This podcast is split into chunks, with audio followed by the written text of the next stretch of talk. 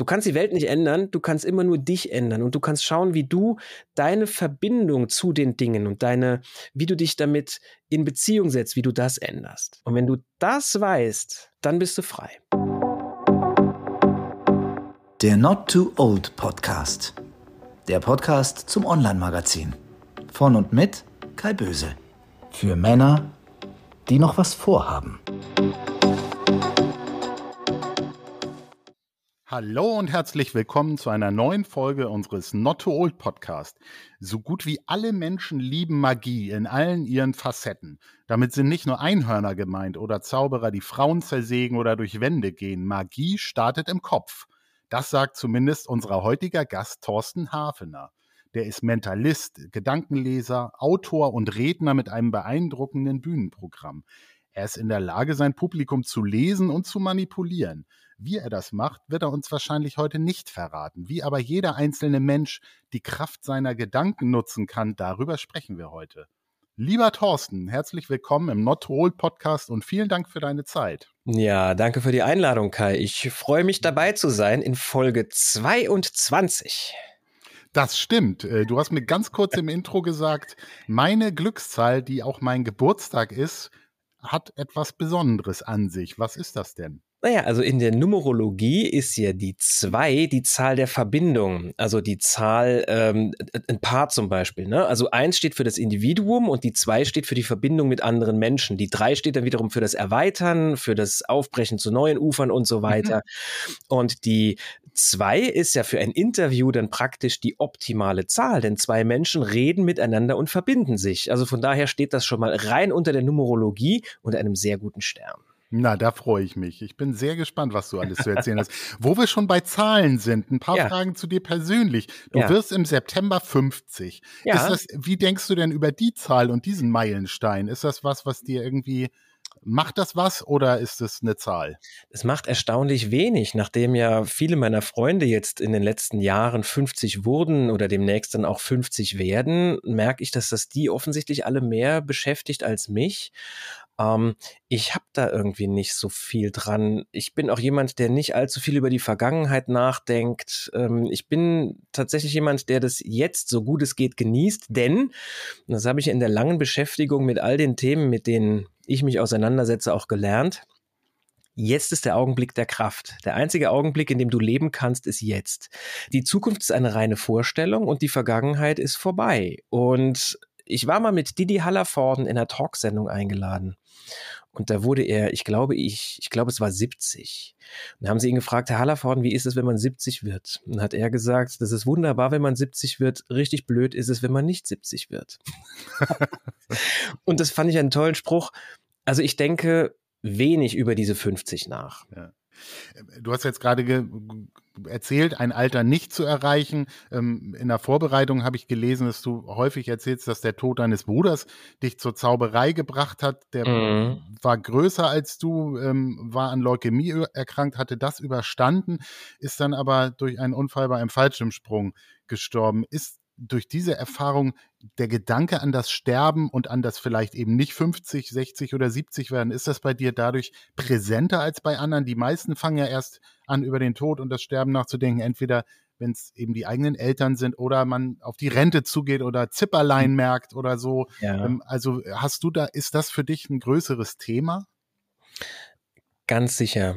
Also ganz sicher habe ich mich mit dem Tod sehr früh auseinandergesetzt, denn also als mein Bruder gestorben ist, war ich 13, er war 19. Und als ich 16 war, ist mein bester Freund an Krebs gestorben. Und das war mhm. wirklich, das war ein, ein, ein Grundschulfreund, das war wirklich eine ganz enge Verbindung. Das hat mich natürlich dann auch ziemlich umgehauen. Das ist wie praktisch, wenn du, wenn du rechts eine reinkriegst, kommt dann ein paar Jahre später links auch nochmal mit dem Hammer genau dieselbe, kriegst es nochmal genauso ab. Mhm. Und das macht äh, natürlich was mit dir. Also Gott sei Dank bin ich da nicht in eine Depression verfallen oder, oder habe das Leben irgendwie verneint und gesagt, alles ist scheiße oder so, sondern mir war eher klar, ey, ich bin ja noch da. Also mhm. ich habe mir weniger mhm. Gedanken darum gemacht, ähm, wie ist das jetzt ohne diese Menschen, sondern glücklicherweise war einer der ersten Gedanken, was hätten die denn gewollt, wie ich jetzt weitermache? Und die hätten mhm. beide, also sowohl mein bester Freund als auch mein Bruder, nicht gewollt, dass ich jetzt in Trübsal verfalle oder, oder ein, ein schlechtes Leben führe, sondern ganz im Gegenteil. Und dann habe ich sicherlich sehr früh begonnen, mich mit der Endlichkeit auseinanderzusetzen. Denn es ist, wie du sagst, als junger Mensch, da glaubst du halt einfach, Zeit existiert, du hast ewig Zeit, ne? Mhm. Wenn, wenn du 16, 17 bist, wenn dann einer, ach, 60 ist, da kommt er dir ja steinalt vor. Das stimmt mhm. ja so nicht. Das ist halt eine Phase im Leben, die dann halt ein bisschen später ist. Mhm. Und ich denke, dass ich ähm, durch diese Erlebnisse sehr stark reflektiert habe, dass das Leben endlich ist und äh, so schlimm sich das jetzt anhört, aber ich habe ja auch viele gute Facetten dadurch für mich entdecken können. Ich habe mhm habe mich mit Philosophie beschäftigt zum Beispiel. Das machst du als junger Mensch in so einer Phase normalerweise nicht. Habe mich mit all den Themen beschäftigt, die jetzt ja auch im Abendprogramm stattfinden. Ne? Also ähm, was ist eine Illusion? Wie kann man mit Menschen schnell in Verbindung kommen? Wie sorgen deine Gedanken dafür, dass du ein gutes Leben führen kannst? Da habe ich sehr früh mit angefangen. Hm.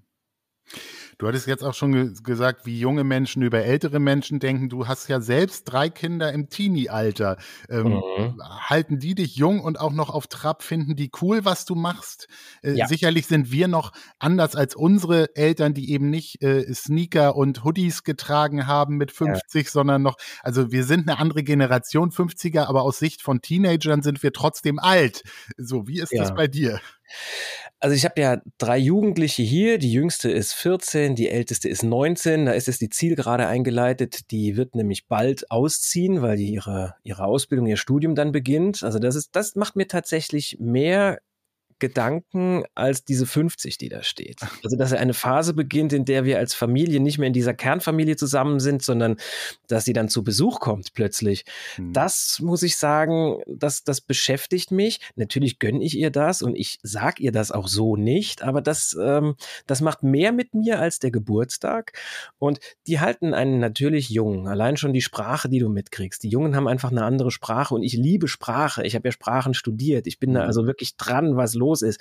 Die zeigen mir, was technisch gerade so abgeht. Die zeigen mir, welche Filme und welche Musik gerade angesagt ist. Und ich finde das großartig. Mhm. Ich will allerdings nicht so ein Vater sein, der dann mit seinen Kindern, wenn die dann ihre Freunde da haben, mit denen dann da sitzt und dann einen trinkt und die ganze Zeit mit denen quatscht und macht, als wenn er genauso alt wäre wie die. Das fand ich früher manchmal auch ein bisschen befremdlich und das muss man auch sagen, ich bin ja der Vater. Also ich bin nicht der beste Freund meiner Kinder. Einen besten Freund haben die ja schon, ja, und der kann sich auch ändern. Ein Vater haben sie nur einen und da hast du schon eine andere Aufgabe. Mhm. aber um deine Frage knapp zu beantworten, ja, die halten einen am, am Zahn der Zeit, am, am Puls der Zeit, müsste man sagen. Äh, mhm. und das genieße ich sehr. Ja, das ist doch, genau, sicherlich. Ähm, laut deiner Website hast du ein Fable für die Bluesgitarre, für Filme, für Hunde und für Hüte. Ja. Bis auf die Kopfbedeckung ist das irgendwie alles nachvollziehbar. Deshalb ja. erklär mal die Hüte. Ist das der Zylinder wegen der Zauberei oder äh, man sieht dich ja gar nicht so oft mit Hut? Also heute auf Instagram habe ich zum Beispiel gepostet, habe den neuen Hut rausgenommen, jetzt kann der Frühling beginnen, weil ich habe ah. ja pro Jahreszeit dann einige.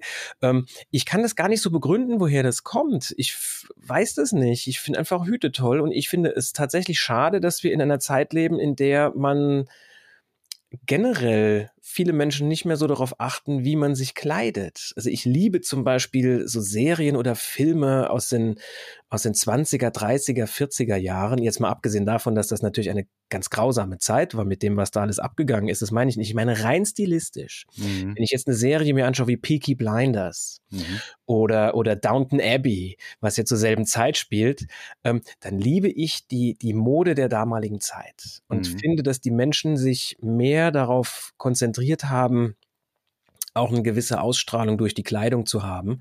Und das geht so ein bisschen verloren.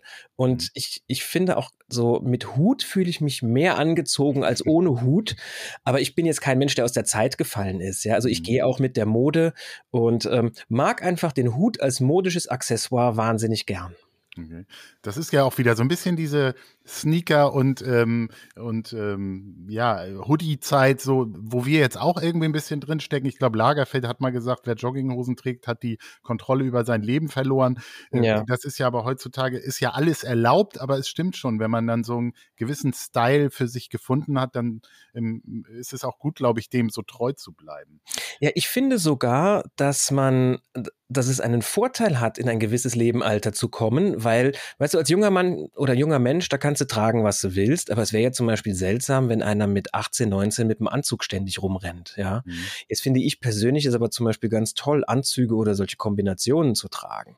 Und das kann ich jetzt in meinem Alter machen, wann ich will und das wirkt gar nicht komisch. Mhm. Also ich finde, das ist tatsächlich etwas, das ich als großen Gewinn empfinde, dass ich mich tatsächlich kleiden kann, wie ich will und mein Alter erlaubt mir das auch, ohne dass das komisch wirkt. Mhm. Und ich persönlich persönlich trage wenig Sneaker, Hoodie und äh, ähm, knallenge Jeans, wie heißen sie hier, Skinny Jeans, weil das finde ich mhm. tatsächlich nicht mehr altersgerecht. Mhm. Und der Jerry Seinfeld hat mal so einen schönen Satz gesagt. Das ist ein Comedian, den ich sehr, sehr gerne mag. Der Jerry Seinfeld hat in irgendeinem Interview gesagt, also die meisten Menschen um die 50, die rennen mit der Hose rum, wo sie dachten, in der sehen sie noch cool aus. Aber es stimmt überhaupt nicht. Und da ist was Wahres dran. Ja, das stimmt. Deshalb braucht man vielleicht immer jemand, der einem das, der einem das ehrlich spiegelt und dann auch irgendwie sagt, so, nee, mach mal so lieber nicht. Und da habe ich mit meinen drei Jugendlichen hier zu Hause die besten Stilkritiker, die es gibt. Also die sagen mir schon, ey, das kannst du so nicht anziehen, das kannst du nicht machen. Ja.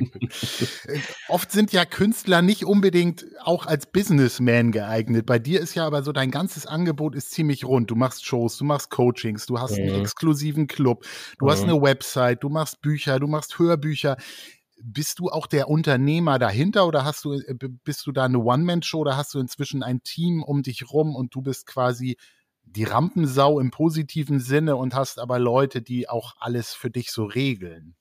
Ja, also ich habe äh, ja alles Mögliche ausprobiert über Management und äh, Betreuung und was es alles so gibt und bin inzwischen auch in einer Lebensphase, das hat ganz viel auch mit Lebensphasen tatsächlich zu tun, in der ich erkannt habe, und das habe ich recht schnell allerdings erkannt, äh, ich soll sagen, ich bin in einer Lebensphase, in der ich umsetze, dass das Wort Show-Business aus zwei Worten besteht, nämlich Show und Business. Und mhm. ohne das eine gibt's das andere nicht. Also ohne die Show kannst du kein Business machen, aber ohne die Business-Seite kannst du auch niemals auf der Bühne stehen und in Ruhe das ausdrücken, was du in dir trägst. Und ich habe das ganz große Glück, mit einer Frau verheiratet zu sein, mit der ich mich auf allen Ebenen einfach unheimlich gut verstehe und mit der ich auch im Business zusammenarbeite, also mhm. was so diese ganzen ähm, auch, auch Strategien betrifft und all das, da hat sie ziemlich stark auch ihre Handschrift mit drin. Ich habe eine ganz tolle PA, also Personal Assistant, und habe auch in den letzten zwei Jahren dann gelernt, dass man wenn man breit aufgestellt ist, einfach viel stärker auch seine Stärken ausleben kann, wenn mal ein mhm. Standbein wegfällt, weil die letzten zwei Jahre waren ja für den Bühnenkünstler in mir eine Vollkatastrophe. Also Unterhaltung und äh, Kultur, das hat ja praktisch keine Rolle mehr gespielt. Mhm. Und ich konnte das andere ziemlich gut ausleben, weil ich ein tolles Team habe und weil ich denke ich, die, die große Fähigkeit habe, die gut zusammenzuhalten. Das mhm. heißt, ich bin jetzt gar nicht so der große Business-Checker. Dafür habe ich Leute um mich herum, denen ich blind vertrauen kann. Und meine Stärke besteht eher darin, dieses Team gut zusammenzuhalten. Mhm.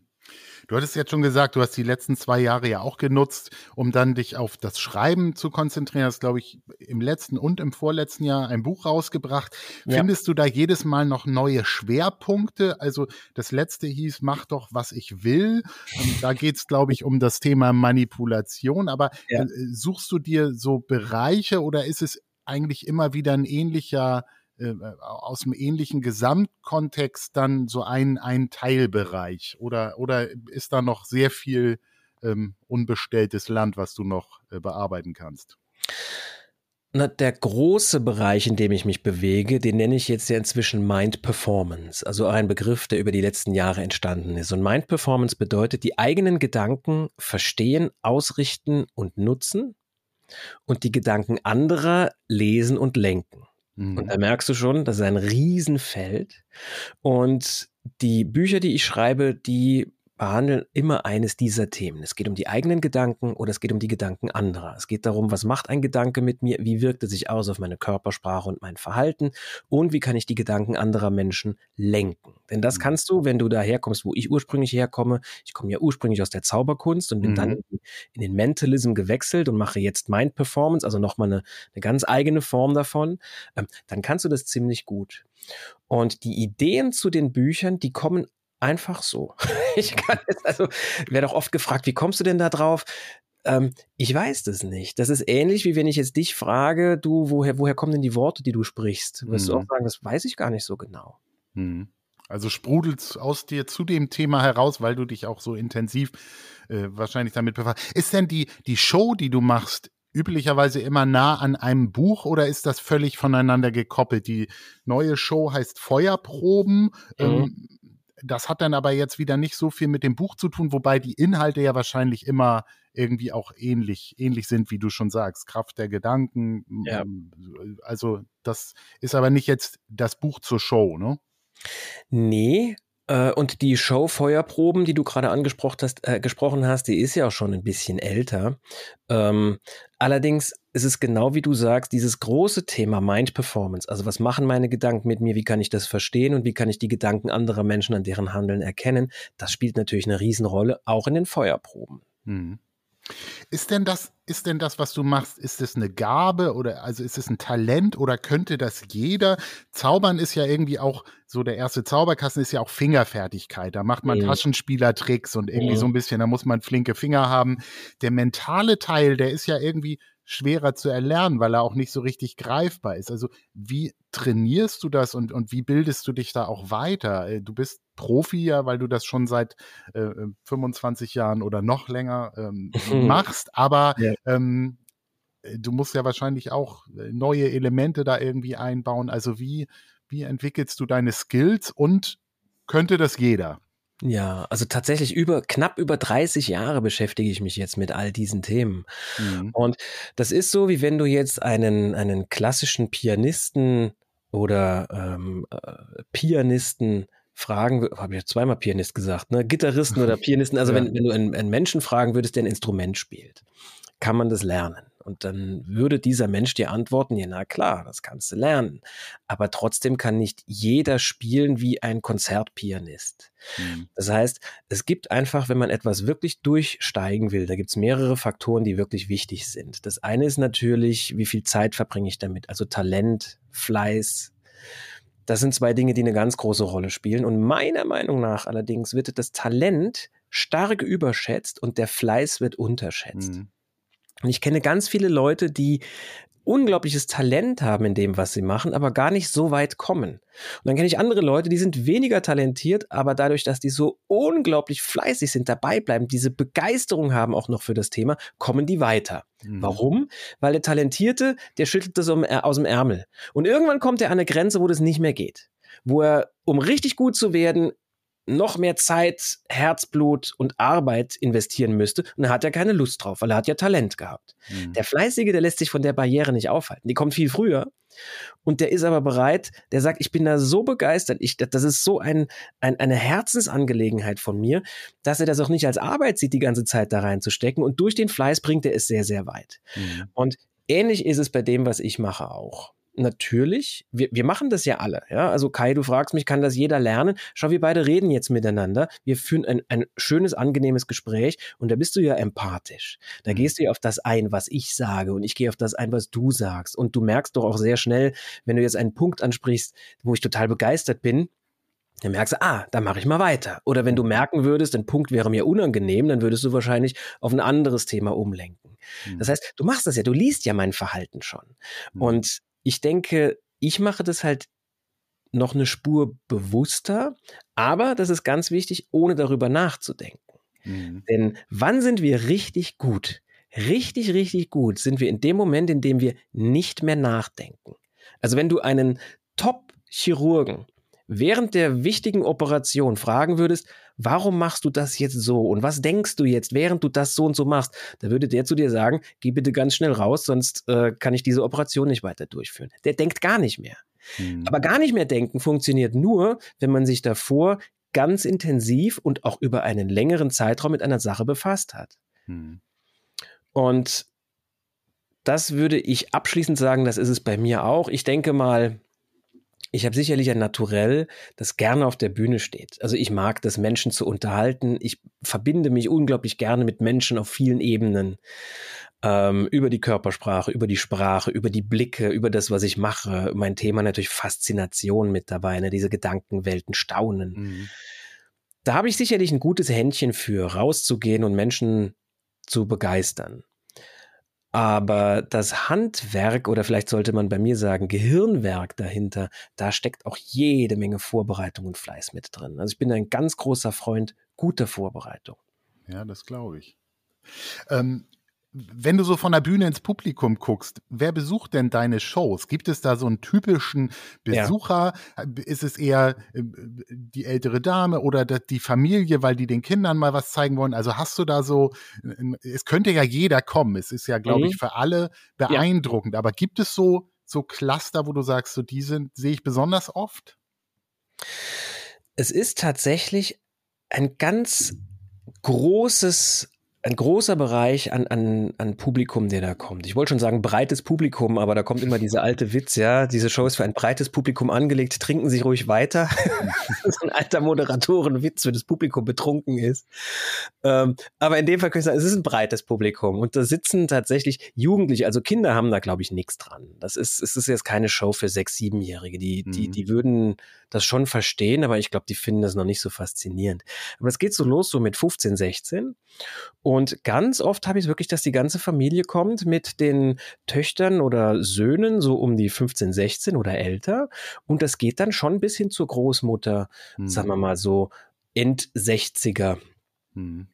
Und am Anfang habe ich das als ein, eine Herausforderung gesehen, weil immer solche Business-Checker zu mir gekommen sind und gesagt haben, ja, du brauchst ein Zielpublikum, ey, du brauchst hier, du brauchst einen Elevator-Pitch und du brauchst eine Message und du brauchst ein Zielpublikum. Und ich dachte mir, echt, also ich habe einfach nur Lust zu machen, was ich will. Und wenn ja. mich das fasziniert, dann wird das andere auch faszinieren. Mal gucken, wer so kommt. und das hat sich als sehr gut herausgestellt. Also man braucht nicht immer vorher ein ganz klares Bild, sondern mhm. manchmal reicht es auch einfach zu sagen, ich finde das ganz toll und mal gucken, was passiert. Hm. Zwei, zwei, drei Fragen hätte ich noch zur Zauberei, bevor wir dann wirklich ein bisschen auf das Thema einsteigen. Im, mhm. Wir hatten schon über den Zauberkasten gesprochen, den so Kinder haben mit einfachen Kartentricks und Zauberstab und so weiter. Ja, du verfolgst ja sicherlich auch noch die, die Zauberei-Szene. Gibt es da bei Kindern noch so eine Begeisterung für oder ist das irgendwie eine aussterbende Gattung sozusagen? Das wird nie aufhören, dass das, dass das Kinder begeistert. Und also selbst wenn ich aktiv auf der Bühne nicht mehr zaubere, so ist das immer noch eine ganz große Leidenschaft von mir. Also mindestens genauso sehr wie die Gitarre, die du ja schon angesprochen hast, die ich praktisch täglich in der Hand habe und übe. Ähm, so setze ich mich auch noch mit der Zauberkunst auseinander, lese noch die internationalen Publikationen, die da rauskommen. Wenn ein neues Buch rauskommt und das interessiert mich. Meine Frau hat mir schon verboten, neue Bücher zu bestellen, weil ich wirklich wöchentlich Bücher bestelle und ich lese die auch alle. Da mhm. sagt sie, mhm. was machst du denn damit? Das sage ich, weiß nicht, ich finde das toll. ich mag das einfach. Ähm, mhm. ich finde, es ist eine ganz, ganz tolle Welt mit, mit ganz tollen Künstlern. Und ich glaube, dass diese Faszination, dass etwas das eigentlich gar nicht gehen kann, plötzlich geht, mhm. dass die immer bleiben wird. Denn, und jetzt zitiere ich aus einem, aus einem wunderbaren Zauberbuch übrigens, das ich allen nur empfehlen kann, die zuhören. Es ist ein öffentliches Zauberbuch, kannst du überall kaufen, von David Copperfield. Der hat ja ein, ein Riesenmuseum mit alten Requisiten und darüber hat er ein Buch geschrieben. Und die Einleitung zu dem Buch ist, der erste Satz ist Magic Matters. Also Zauberkunst ist wichtig. Zauberkunst hat eine Bedeutung. Zauberkunst ist da und wichtig. Und dann erklärt er danach, warum. Weil er sagt, wir kommen in unserem Leben an so viele Grenzen. Wir kommen an so viele Dinge, die wir nicht verstehen können, was da so abläuft. Dinge, die uns limitieren. Und dann steht einer auf der Bühne und der setzt das alles außer Kraft. Für hm. den gibt es keine Grenzen. Das ist doch ein Symbol dafür, dass dass das Wunderbare existieren kann. Selbst wenn es nur eine Illusion ist, aber es gibt den Leuten Hoffnung. Weil du denkst dir doch, äh, mein, mein Leben funktioniert, also im schlimmsten Fall, mein Leben funktioniert nicht. Ich habe ein riesengroßes Problem. Und dann steht einer auf der Bühne und für den gibt es das alles nicht. Mhm. Und selbst wenn du weißt, dass es eine Illusion ist, macht das doch was mit dir. Und du denkst dir, wenn der das lösen kann, also wenn der die Naturgesetze aus der Kraft setzen kann, dann mhm. werde ich doch da auch anders rangehen können. Ich nehme eine andere Perspektive ein und so weiter. Und letzten Endes ist das ja auch der Kern, warum ich mein Tätigkeitsfeld so erweitert habe und sage, ich mache jetzt Mind Performance und ich bringe Menschen den richtigen Umgang mit ihren Gedanken bei.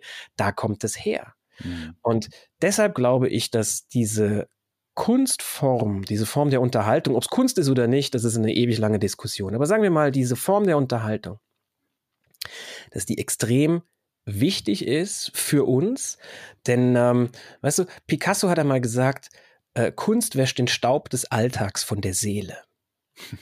Und jetzt guck dich mal um, ist da gerade alles echt scheiße. Das kann man doch wirklich mal sagen. Ja, Krieg in der Ukraine, Corona, die Zielgerade gerade eingeläutet, aber wie das weitergeht, wissen wir auch noch nicht so hundertprozentig.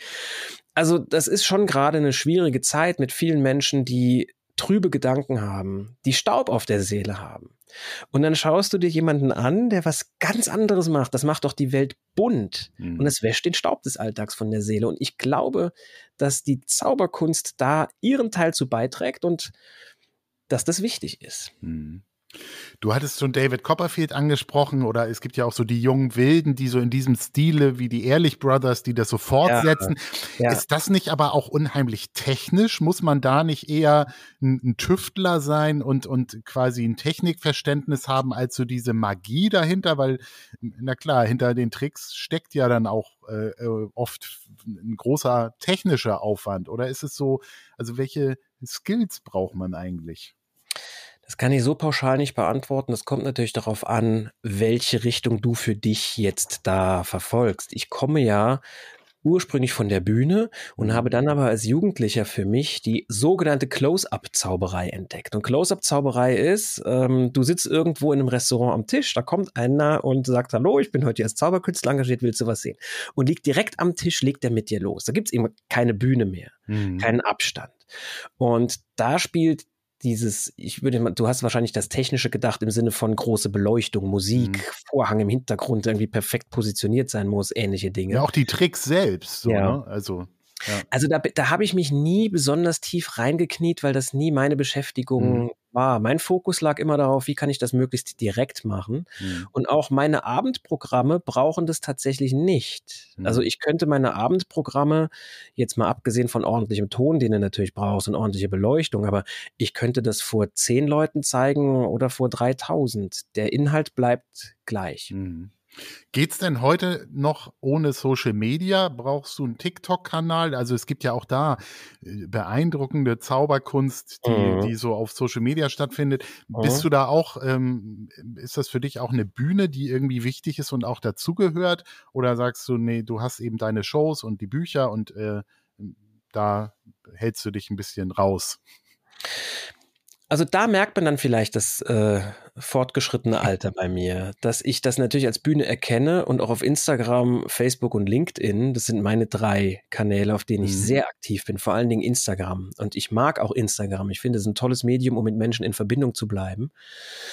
Da habe ich mich allerdings sehr schnell entschieden, da zeige ich keine da zeige ich keine Zauberei, die zeige ich ja im klassischen Sinne sowieso nicht mehr. Ich zeige da aber auch kein Mentalism, weil dafür ist das falsche Medium. Ich mache da andere Dinge. Ich mache da Mind Performance. Das heißt, ich erzähle dir jetzt zum Beispiel ganz viele Anschriften kamen, die Leute haben gesagt, wie kann ich mit meiner Angst umgehen, mit meiner Zukunftsangst, was kann ich da machen? Und mhm. darum geht es auf meinen Social-Media-Kanälen und auch bei LinkedIn, dass es sich um dein eigenes Denken dreht. Und die Kunstform an sich, das ist für mich eine Bühnenkunst und die möchte ich auch weiterhin auf der Bühne ausführen.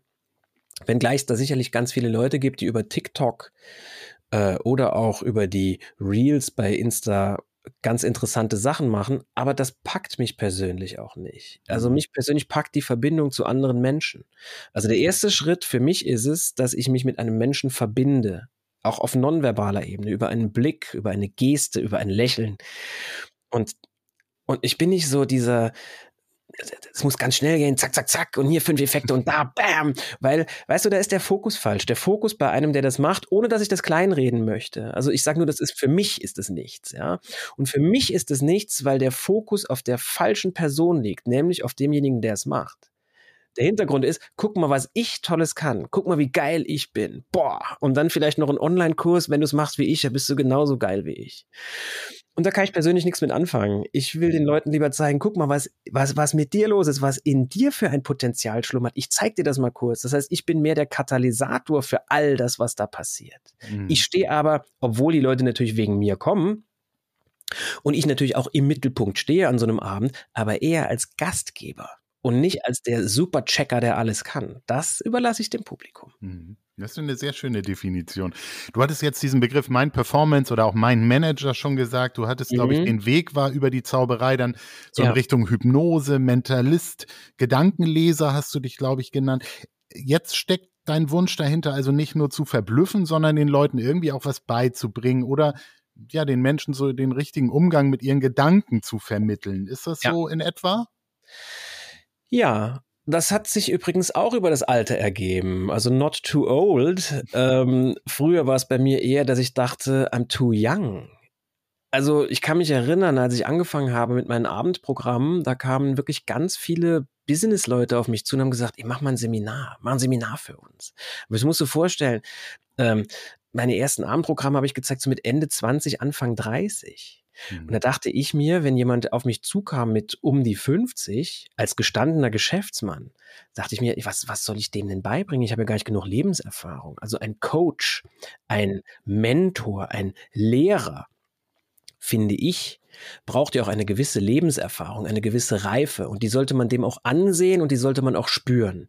Und das ist halt etwas, das du nicht lernen kannst. Mhm. Dafür brauchst du einfach Zeit, die ist halt Erfahrung. Und ich habe das ganz lange nicht gemacht, weil ich mir dachte, nein, also erstens, ich bin noch in einem Alter, wo ich mich auch ausdrücken möchte auf der Bühne mit dem, was ich mache und ich bin einfach zu jung, um Leuten das so beizubringen. Jetzt im Nachhinein stimmt es vielleicht gar nicht. Vielleicht war ich gar nicht so, vielleicht hätte das geklappt, aber weißt du, die Welt ist das, wofür du sie hältst. Wenn ich das so empfinde, dann, dann ist es für mich halt auch so. Und diese lange Beschäftigung und auch die Lebenserfahrung und auch die Erfahrung mit Publikum, die Erfahrung mit Kunden, mit Seminarteilnehmern inzwischen oder Menschen, die zu mir eine Coaching-Konsultation kommen, die braucht es ja auch, um das auf eine gewisse Ebene zu bringen. Und deshalb ist, hat dieser Wandel so lange gedauert.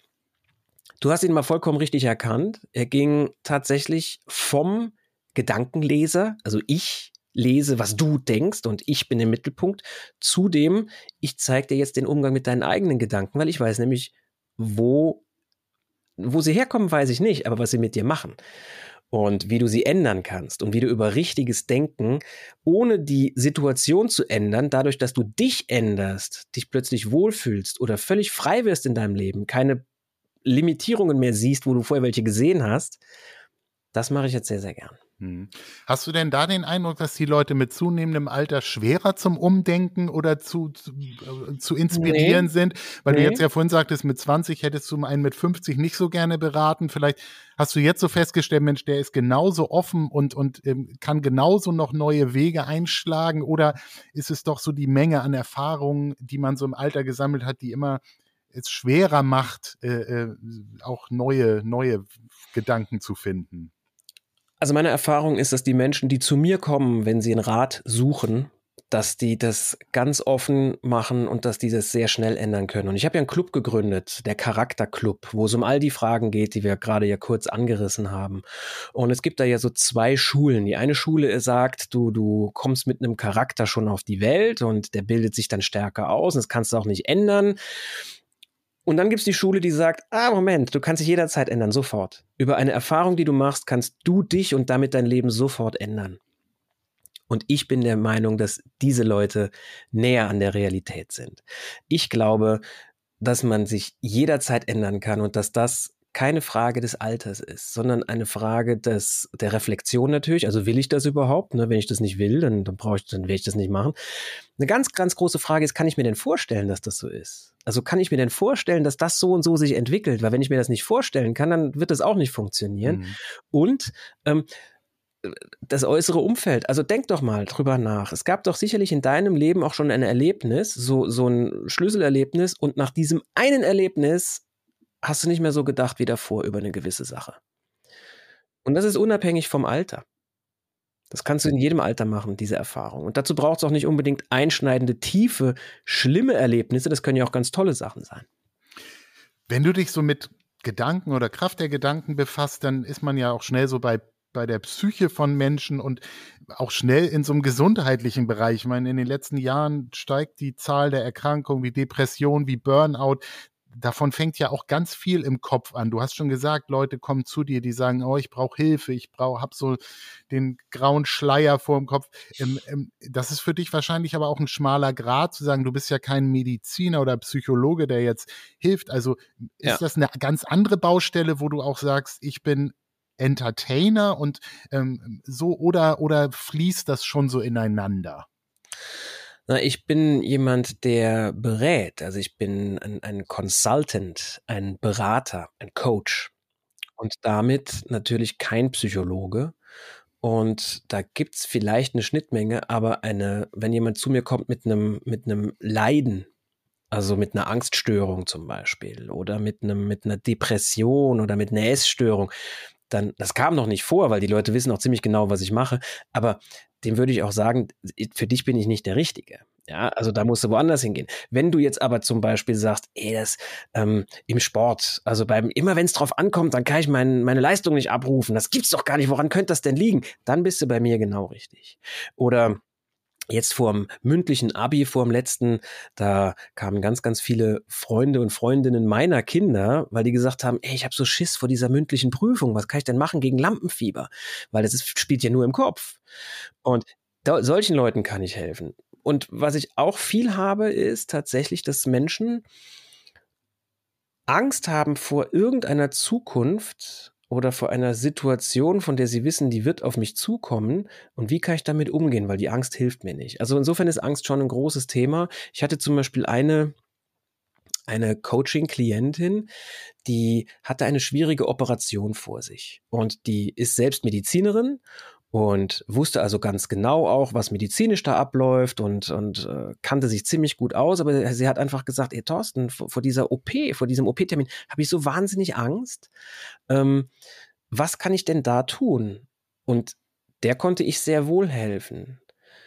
Das heißt, mit, mit, mit solchen Themen bist du bei mir richtig. Also wenn es wiederum um Mind Performance geht, die eigenen Gedanken verstehen und vor allen Dingen Zukunftsängste, was, was machen die, wo kommen die denn eigentlich her, warum ist das denn so? Da glaube ich, äh, da habe ich sehr, sehr gute Tools, die ich teilen kann. Ja. Mhm. Dass du auch so Sportler zum Beispiel ähm, ähm, berätst, das hatte ich auch gelesen und ähm, mhm. da kenne ich das auch so, so in, in als äh, so amateurhaft, dass man ja äh, visualisieren soll, wie man beim Marathon die Ziellinie überschreitet, um dann sich auch zu motivieren oder mhm. sich vorzustellen, wie der Golfball nah am Loch landet bei meinem Schlag.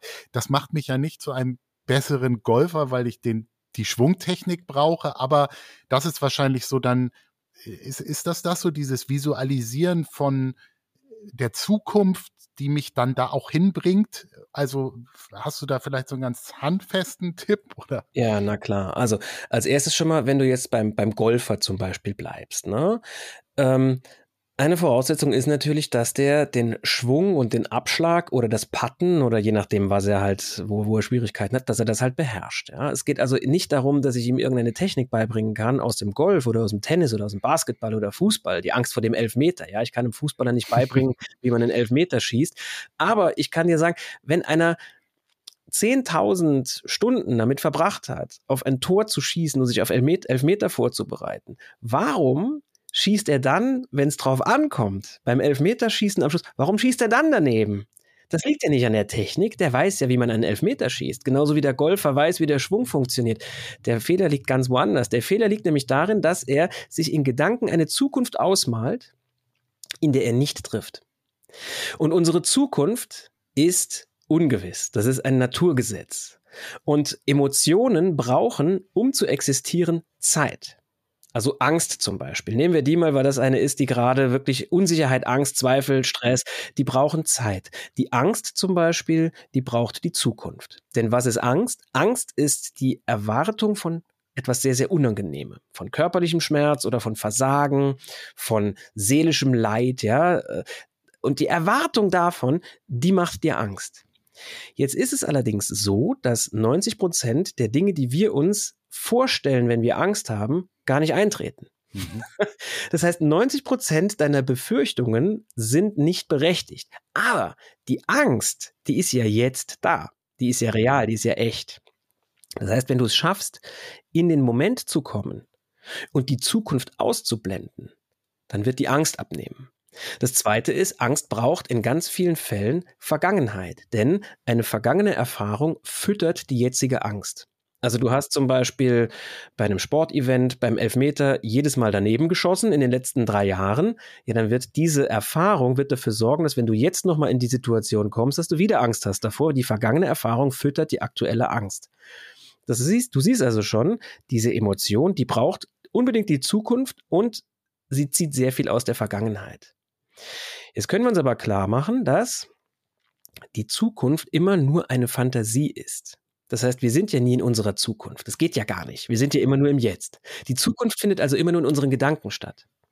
Und eine super Möglichkeit ist es natürlich, sich erst einmal auszumalen, wie du triffst, beim Elfmeter oder beim Golf, denn ein Grundsatz lautet, die Energie folgt deiner Aufmerksamkeit. Das heißt, das, worauf du dich konzentrierst, dahin geht auch deine körperliche Energie, dahin geht deine Kraft, dahin geht deine gedankliche Energie, dein Fokus und den hast du unter Kontrolle.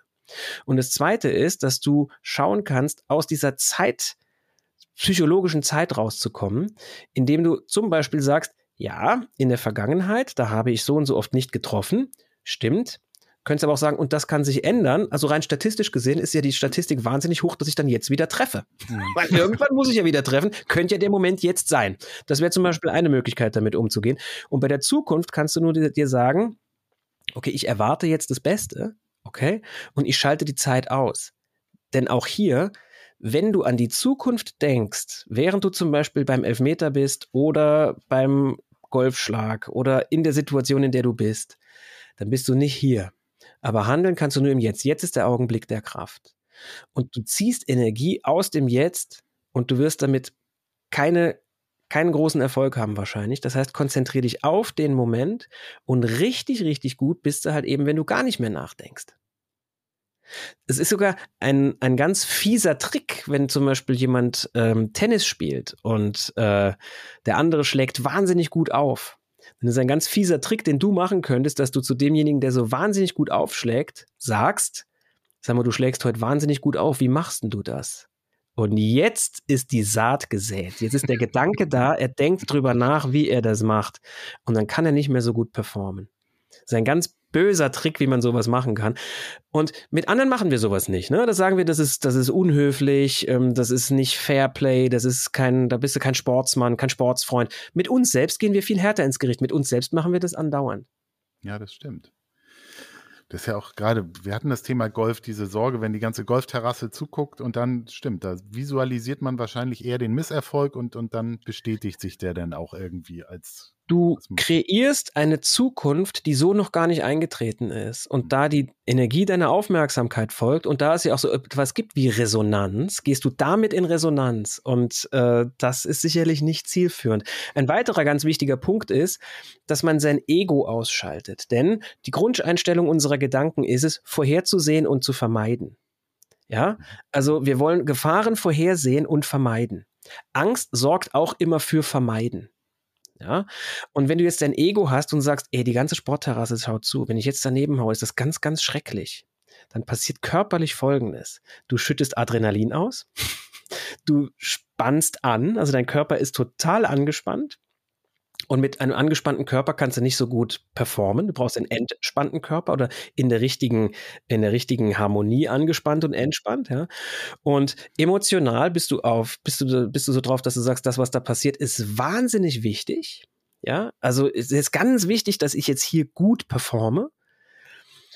Und in der Angst ist es so, dass du das, was in deiner Erwartung kommen wird, dass du sagst, das wird schlimm. Wenn ich daneben haue, wird es ganz schlimm.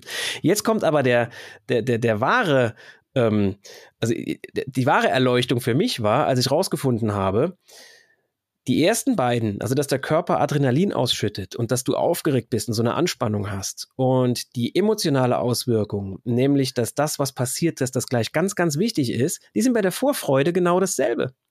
Stell dir mal vor, du triffst einen Menschen, den du jahrelang nicht gesehen hast, den du aber über alles liebst, den triffst du wieder, dann wirst du auch total aufgeregt sein.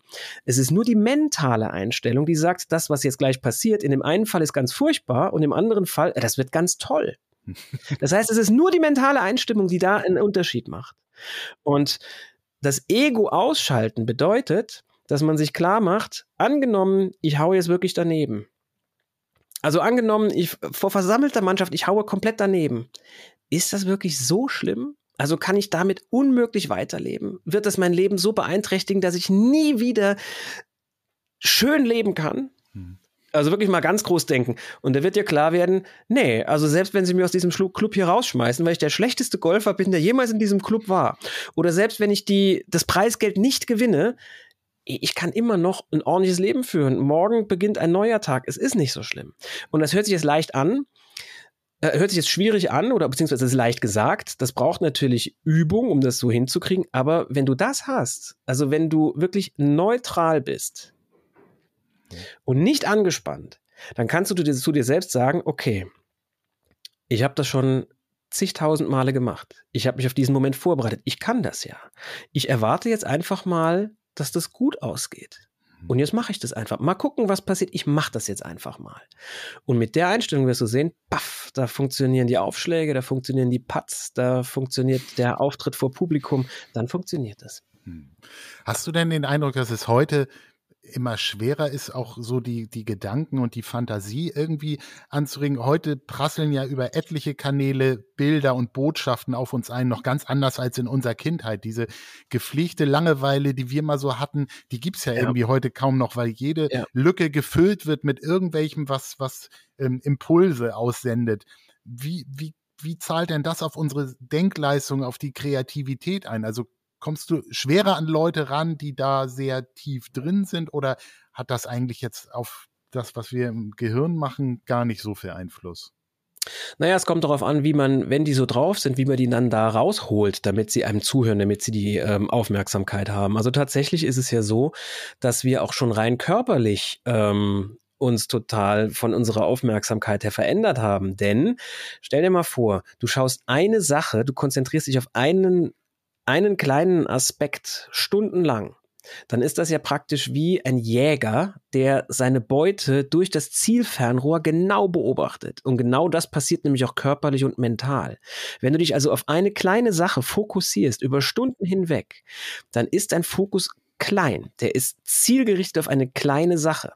Aber macht ja auch klar, das sorgt für Anspannung. Das sorgt für den Jäger in dir. Das sorgt dafür, dass dein ähm, äh, Nervensystem sich darauf einstellt, es ist Flucht, Fight, Flight or Freeze, nennt man das im Englischen. Ne? Also Angriff, Flucht oder Erstarren.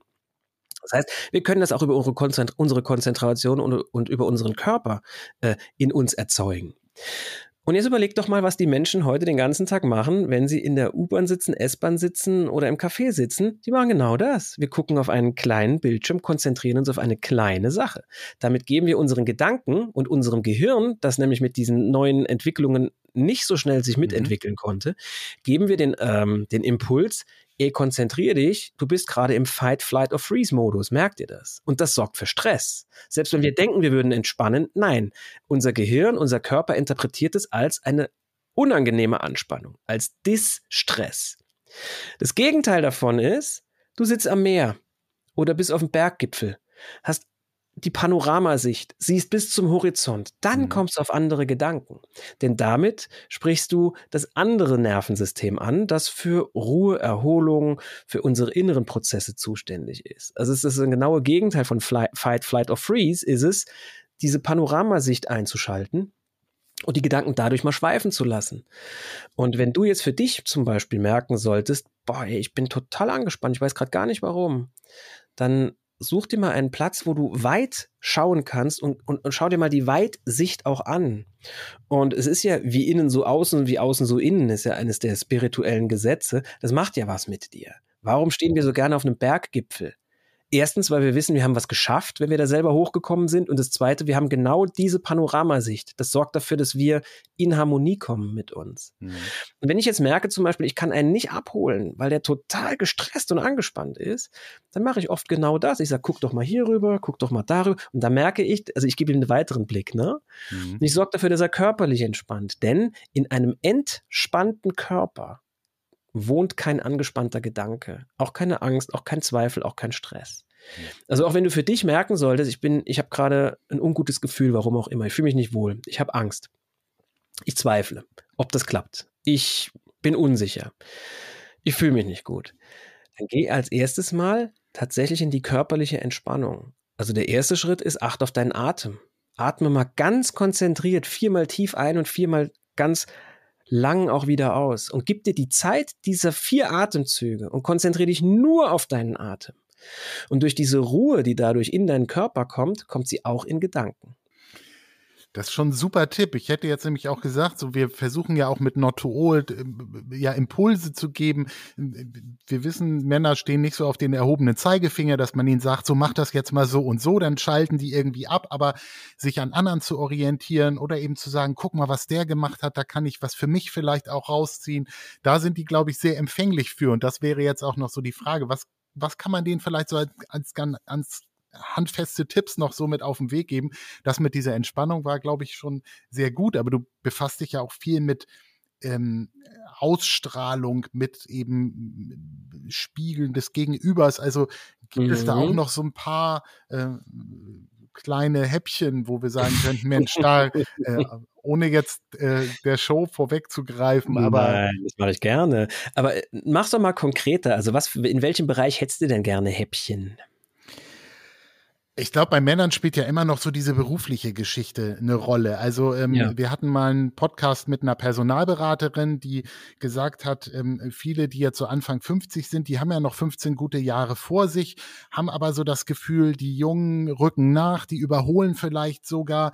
Und ähm, wenn die dann vielleicht durch Corona den Job verlieren und im Bewerbungsgespräch sind, dann äh, sind die da so ein Häufchen Elend, weil die auch so ähm, nicht mehr an ihre Chance glauben oder an ihre Stärke oder, oder vergessen, was sie alles in die Waagschale schmeißen können. Also ich glaube, so der berufliche Erfolg ist für, für Männer äh, im Alter ja auch immer noch sehr wichtig und wahrscheinlich strahlt man dann auch aus, dass man eben dieses Häufchen Elend dann auch ist. Also ähm, das ist dann so ein Körpersprache-Thema, ne?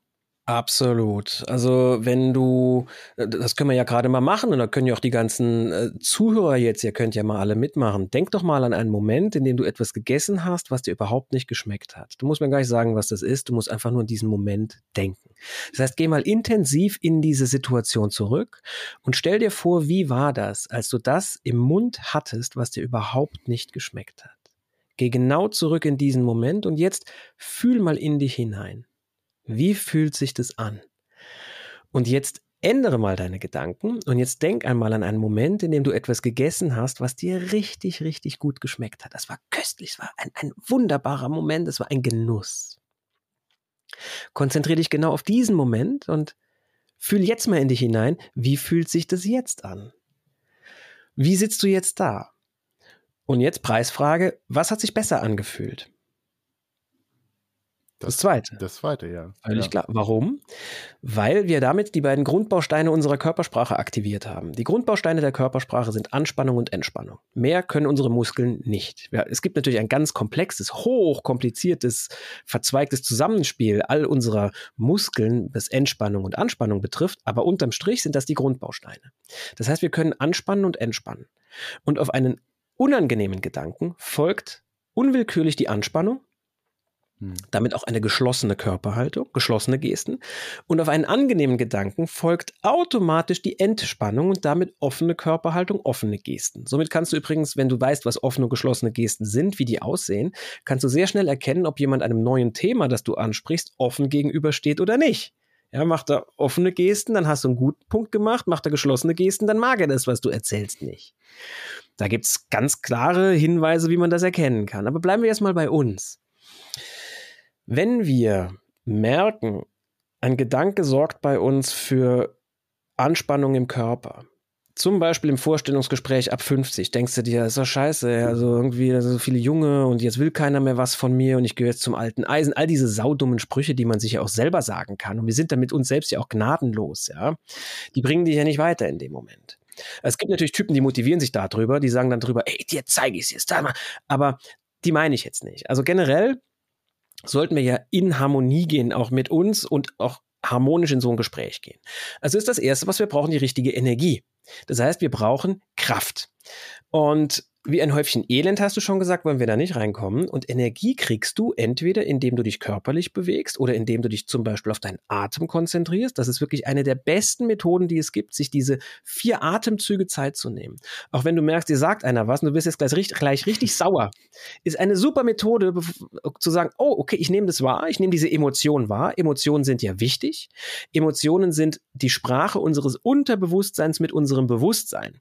Das heißt, ein Unterbewusstsein sagt dir hier, eh, bereite dich da mal auf was vor. Aber dein Bewusstsein sollte der Chef sein und sagen, eh, ich weiß schon, was du mir hier sagen willst, aber ich brauche das gerade nicht. Mhm. Ich entspanne jetzt erstmal. Ich habe die Nachricht bekommen, Dankeschön, du kannst weiterziehen. also nicht von den Emotionen lenken lassen, mhm. nicht emotional handeln. Und deshalb ist es wunderbar, erst einmal tatsächlich viermal tief ein- und auszuatmen. So leicht sich das anhört, so schwierig ist es das oft, das im richtigen Moment auch zu machen. Also der erste Punkt ist, du brauchst die richtige Energie für das Vorstellungsgespräch. Kannst du machen über die Atmung, kannst du machen über eine gute Vorbereitung zum Beispiel. Einer meiner Lieblingssprüche, wer gut voraussieht, hat seltener das Nachsehen. Also bereite dich vor, sei fit, wenn du da reingehst, sei auch körperlich fit. Ähm, schau, dass du, dass du einfach eine gute Ausstrahlung hast über die Art und Weise, wie du mental vorbereitet da reingehst und auch körperlich vorbereitet da reingehst. Mhm. Das zweite ist Worte. Worte sind unser Haupttool, um mit uns selbst in Verbindung zu treffen. Visualisierung und Worte. Das heißt, alles, was wir sagen, sagen wir auch zu uns selbst. Mhm. Das heißt, du könntest, nachdem du jetzt merkst, du bist in der richtigen Energie, indem du zum Beispiel geatmet hast oder dich körperlich vorbereitet hast, mental vorbereitet hast, du bist in der richtigen Energie, kannst du dir die richtigen Worte sagen. Und die richtigen Worte wären zum Beispiel, ich vertraue auf mich selbst. Das wird ein tolles Vorstellungsgespräch. Ähm, ich zeige denen alles, was ich kann und, und das, das wenn das nicht reicht, dann kann ich denen auch nicht helfen. Also eigentlich können die froh sein, wenn die so einen Typen wie mich hier kriegen. Ich bin nämlich genau der Richtige dafür. Das sind die Worte, die du dir selbst sagen kannst davor. Ganz wichtig, du musst dir die selbst glauben. Das heißt, du musst so eine Affirmation, so ein Selbstgespräch für dich finden, wo du auch das, das Gefühl hast, ich glaube mir das. Und das kannst du checken, indem du einfach das zum Beispiel sagst zu dir selbst und dann mal in dich selbst reinhörst. Glaubst du dir das oder nicht? Wenn du dir das, was du da selber sagst, nicht glaubst, dann musst du einen anderen Satz nehmen. Das kann man zwar auch ändern, aber das würde jetzt den, den Rahmen dieses Podcasts mhm. weit sprengen, zu zeigen, wie man so einen Glaubenssatz, also wie man sein Unterbewusstsein dazu bringt, das auch anzunehmen. Einfacher ist es, wenn du merkst, dein Unterbewusstsein schickt dir das Signal, nee, das glaube ich dir gerade nicht, dann nimm einen anderen Satz. Aber gebrauch die richtigen Worte. Sag sowas wie, das wird ein super Vorstellungsgespräch oder ich, ich bin genau der Richtige dafür und, und ich werde in der Lage sein, das denen auch zu zeigen. Und ich werde eine gute Verbindung mit meinem Gesprächspartner aufbauen, es wird harmonisch laufen. Das dritte ist, du brauchst die Visualisierung. Das heißt, du kannst dir das vorstellen. In unserer Vorstellungskraft steckt ein unglaublicher Schatz. Wenn du also die richtige Energie hast und die richtigen Worte gebraucht hast, dann schließ kurz die Augen und stell dir vor, wie das Ganze gut läuft, wie der andere dich anlächelt, wie er dir die Hand gibt, wie er ähm, nickt, während du etwas erzählst, wie der begeistert sein wird. Stell dir das vor. Und jetzt kommt der letzte Schritt und das ist der wichtigste von allen wenn du dir das richtig vorgestellt hast, wenn du die richtigen Worte gebraucht hast, wenn du in der richtigen Energie bist, jetzt musst du noch handeln. Also kein Trainingsweltmeister, das machst du nicht nur daheim, dann gehst du auch raus und machst es. Genauso, wenn du jetzt einen neuen Partner kennenlernen willst, ja, ja, daheim wirst du den nicht kennenlernen. Da musst du auch irgendwo hingehen, wo Menschen sind, die du kennenlernen kannst. Dann musst du ins Handeln kommen. Und beim Handeln ist ganz wichtig, voller Zuversicht, voller Selbstvertrauen und voller Mut. Und mach dir auch klar, was in der Vergangenheit war, ist letzten Endes auch nur eine Interpretation dessen, was in der Vergangenheit war. Also angenommen, wir beide treffen uns wieder in einem Jahr. Und wir haben seitdem auch nicht mehr miteinander gesprochen. Und dann sagst du, weißt du noch, der Podcast da. Und dann kann es sein, dass wir beide völlig verschiedene Versionen von diesem Gespräch hier erzählen und wie das war. Denn unsere Vergangenheit ist immer auch so, wie wir sie sehen, wie wir sie interpretieren. Das gilt für die Zukunft genauso übrigens. Und wenn du mit diesem Mindset in diese in dieses Vorstellungsgespräch gehst oder auch ins, ins nächste Date, wirst du merken, dass du anders bist und die Welt ändert sich, wenn du dich änderst. Du kannst die Welt nicht ändern, du kannst immer nur dich ändern und du kannst schauen, wie du deine Verbindung zu den Dingen und deine, wie du dich damit in Beziehung setzt, wie du das änderst. Mhm. Und wenn du das weißt, dann bist du frei. Hm. Ein sehr spannender, spannendes äh, Projekt, um das mal wirklich an sich selbst so auszuprobieren. Also vielen ja, Dank für diesen Ausflug. ähm, gerne. In, in, deinem aktuellen Buch geht es auch um Manipulation. Das ist ja ein sehr eigentlich negativ ja. belasteter Begriff, weil man sich daran ja. so denkt, keiner will sich manipulieren lassen, jemand anders drückt mir so seine Meinung auf. Also du willst ja aber nicht bösen Menschen irgendwas beibringen. Was, was ähm, wie, wie kann man manipulieren, ohne dass es irgendwie einen negativen Touch bekommt? Oder Na, also ganz wichtig, Manipulation ist natürlich schon negativ behaftet. Und ich habe das Buch nicht geschrieben, um Menschen beizubringen, wie man andere manipuliert, sondern ich habe das Buch geschrieben, damit wir sehen, an welchen Ecken und Enden wir in unserer Meinung, in unserer Einstellung und auch in unserem Handeln einfach beeinflusst werden, teilweise ohne dass wir das merken. Und einer der wichtigsten Punkte dabei ist tatsächlich wieder Zeit und die Emotion, die damit schwingt. Denn wann sind wir am meisten manipulierbar? wenn wir gestresst sind mhm. und wenn wir Angst haben. Also Knappheit zum Beispiel macht einen wahnsinnig manipulierbar. Eines der beliebtesten Mittel im Onlinehandel ist es, wenn du dir zum Beispiel eine Konzertkarte kaufen willst, dann ploppt da am, am Rand vom Bildschirm auf, deine Karte wird für dich drei Minuten gehalten und dann zählt so ein Timer rückwärts, hast du vielleicht schon gesehen. Mhm. Also in München ist das sogar so, wenn ich mir eine Kinokarte online kaufe, ploppt das Ding auf. Mhm. Das stresst mich total, obwohl ich weiß, das ist nur eine Möglichkeit, mich zu manipulieren. Denn die wollen, dass ich schnell auf Kaufen klicke und schnell durch diesen Prozess durchgehe und nicht mehr weiter nachdenke. Ähm, eine weitere Manipulation ist es den Menschen, das, was sie tun sollen, so leicht wie möglich zu machen und das, was sie nicht tun sollen, so schwer wie möglich. Und überleg doch mal, wenn du eine App abbestellen willst, durch welchen Prozess du da oft durch musst, dass die nicht mehr dich monatlich so und so viel kostet und wie leicht es war, diese App zu kaufen. Und da spielt immer die Angst mit. Ja, also gerade bei der Zeit, zum Beispiel bei der Verknappung, ist es die Angst. Und das Hauptkapitel für mich ist eigentlich im letzten Drittel, wo ich, nachdem ich die wichtigsten Instrumentarien der Manipulation erklärt habe, also zum Beispiel die Knappheit, die soziale Bewährtheit und so weiter und so fort. Und auch wie das ich zum Beispiel in meinem Abendprogramm nutze und im, im direkten Kontakt mit Leuten nutze, um sie zum Beispiel dazu zu bringen, auf die Bühne zu kommen, was sie vielleicht gar nicht wollen.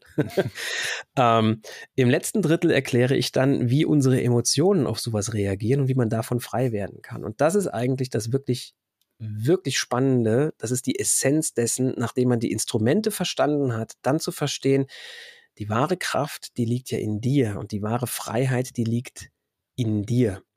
Und darum ging es mir mit dem Buch. Es war also nicht, du hast hier einen Leitfaden, wie du andere Menschen manipulieren kannst, wenngleich das jemand mit dem richtigen Fokus wahrscheinlich dafür auch nutzen könnte. Aber der Fokus war eher, guck doch mal, wie du frei werden kannst von diesen Dingen. Guck doch mal, wie du ein Leben führen kannst in mentaler Freiheit. Denn das ist für mich die wirkliche Freiheit. Du hattest jetzt schon äh, da von deiner Show auch nochmal gesprochen. Wir verlinken das auch in den Shownotes, also auch das Buch und die Tour und was es mhm. zu wissen gibt, deine Website. Ähm, dein Programm hängt ja sehr davon ab, dass die Leute, die du auf die Bühne holst, das tun, was du von ihnen möchtest. Ähm, ein Zauberkünstler, der jetzt sein Kaninchen aus dem Hut holt, der hat das geübt und der weiß, das kriege ich da raus. Du hängst ja davon ab, dass die Leute auch so reagieren, wie du es dir vorstellst. Ist das jedes Mal ein Wagnis, weil es eben auch schief gehen kann? Oder bist du so äh, versiert, ähm, äh, also äh, dich wollen ja wahrscheinlich auch mal Leute scheitern sehen, die irgendwie sagen, siehste, habe ich doch gewusst, ist irgendwie Humbug oder sowas. Du machst ja auch Sachen, die so verblüffend sind, dass man eben den Eindruck hat, das kann der nicht rausgefunden haben, da muss irgendwo das Hintertürchen sein. Also bist du dir der Sache so sicher oder ist es jeden Abend so, dass du sagst, oh Mann, vielleicht ziehe ich den falschen und der denkt nicht das, was ich eigentlich brauche? Einer der wichtigsten Schlüssel für alles, was ich mache, besteht darin, dass ich meine Mitspieler, und ich sage das ja auch zum Beispiel in der Show, aber in den Seminaren ist es genau dasselbe und in den Vorträgen ist es auch genau dasselbe, dass ich die Menschen in einen, in ein Mindset bringe, und ihnen klar mache, du bist Teil dieses Ganzen. Das heißt, es ist keine Show, und das sage ich auch so, es ist keine Show für mein Publikum, sondern es ist eine Show für und mit meinem Publikum. Und ich sehe den nicht als Gegenspieler oder ich gegen den, darum geht es ja gar nicht. Das hatte ich ja ganz am Anfang schon gesagt. Mein Fokus besteht darauf, dass ich den Menschen ein tolles Erlebnis schenke und dass der Mensch im Mittelpunkt steht, der da ist. Also nicht ich. Ich löse das aus, aber äh, ich bin nicht der, der im Mittelpunkt steht. Das heißt, ich habe kein Ich gegen die. Das hatte ich früher als Jugendlicher manchmal, als ich noch wenig Erfahrung hatte und dann klappt's nicht. Denn ich kann dir sagen, aus Erfahrung gegen dein Publikum kannst du nie gewinnen. Also behandle einen aus dem Publikum schlecht oder sorg dafür, dass der nicht optimal dasteht. Das wird das ganze Publikum dir nie verzeihen. Und darum geht's auch nicht. Es geht dir darum, dass die gut dastehen, dass die mit einem tollen Erlebnis von der Bühne gehen.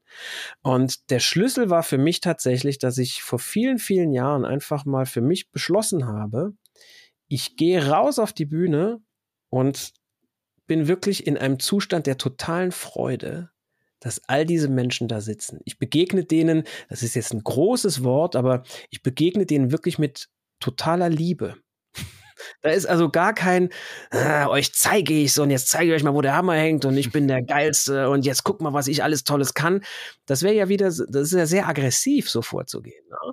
Nein, ich habe für mich entschlossen, das mag bei anderen funktionieren, ich möchte es auch nicht werten nur für mich ist der andere Zugang viel stärker. Mhm. Rauszugehen und wirklich auch mit jeder Pore auszustrahlen. Ich freue mich über jeden einzelnen von euch und glaub mir, nach den letzten zwei Jahren noch mehr als davor. Ich freue mich über und ich, ich zeige euch einfach mal, was alles so funktioniert und ich nehme euch an der Hand und entführe euch mal in meine Welt zwei Stunden lang. Und das Interessante ist, wenn ich so darüber denke, dann strahle ich das ja auch aus. Ne? Also unsere Gedanken sorgen ja für unsere Emotionen und unsere Emotionen sorgen für unser Handeln. Und wenn meine Emotionen, wenn ich rausgehe, für einen Vortrag, für eine Show oder auch in einem Interview, wenn der Fokus von mir ist, ich freue mich darauf, ich finde es toll, schön, dass du da bist, danke, dass ich mhm. dieses Gespräch führen darf ohne dass es schmalzig ist und dass man das übertreibt, aber das schwingt ja mit. Das sorgt für dein Handeln, das sorgt für die richtigen Gesten, das sorgt für die richtige Betonung. Ich bin auch kein Freund davon, anderen Menschen Gesten beizubringen oder eine Betonung beizubringen. Das ist immer wie so ein trainierter Papagei oder Affe, das funktioniert ja nicht. Du musst die richtige innere Haltung haben. Denn die richtige innere Haltung ist die äußere Handlung. Dann folgen die richtigen Gesten automatisch. Mhm. Habe ich übrigens mit und von meinen Kindern gelernt, die alle Schauspielern. Ne? Und da habe ich die mal gefragt, nachdem sie so richtig gut geschauspielert haben, wie hast du das gemacht? Und dann sagen die, ja, du, ich habe einfach die richtige Emotion gehabt. Ich weiß nicht, welche Geste ich da gemacht habe, weiß ich nicht. Und das war jetzt eine sehr, sehr lange Antwort, aber wenn ich mit dieser Emotion rausgehe, also die innere Haltung ist die äußere Handlung, dann habe ich keinen Zuschauer, der sich denkt, dem zeige ich es jetzt ähm, den will ich mal scheitern sehen. Und scheitern ist auch ein zweiter wichtiger Punkt. Natürlich, bei einem Live-Programm kann das, was ich mache, mal nicht aufgehen. Aber weißt du was? Wenn ich scheitere, dann zeigt sich doch eigentlich erst, dass ich auch ein Mensch bin. Und je nach, es geht nicht darum, ob du scheiterst oder nicht. Es geht darum, wie du gehst du mit diesem Scheitern vor der ganzen Gruppe um äh, lachst über dich selber und sagst, oh, das habe ich mir anders vorgestellt, gestern Abend hat es noch geklappt oder schmeißt den Stuhl auf die Bühne. Und ich glaube, dass das Erste die bessere Wahl ist. Hm.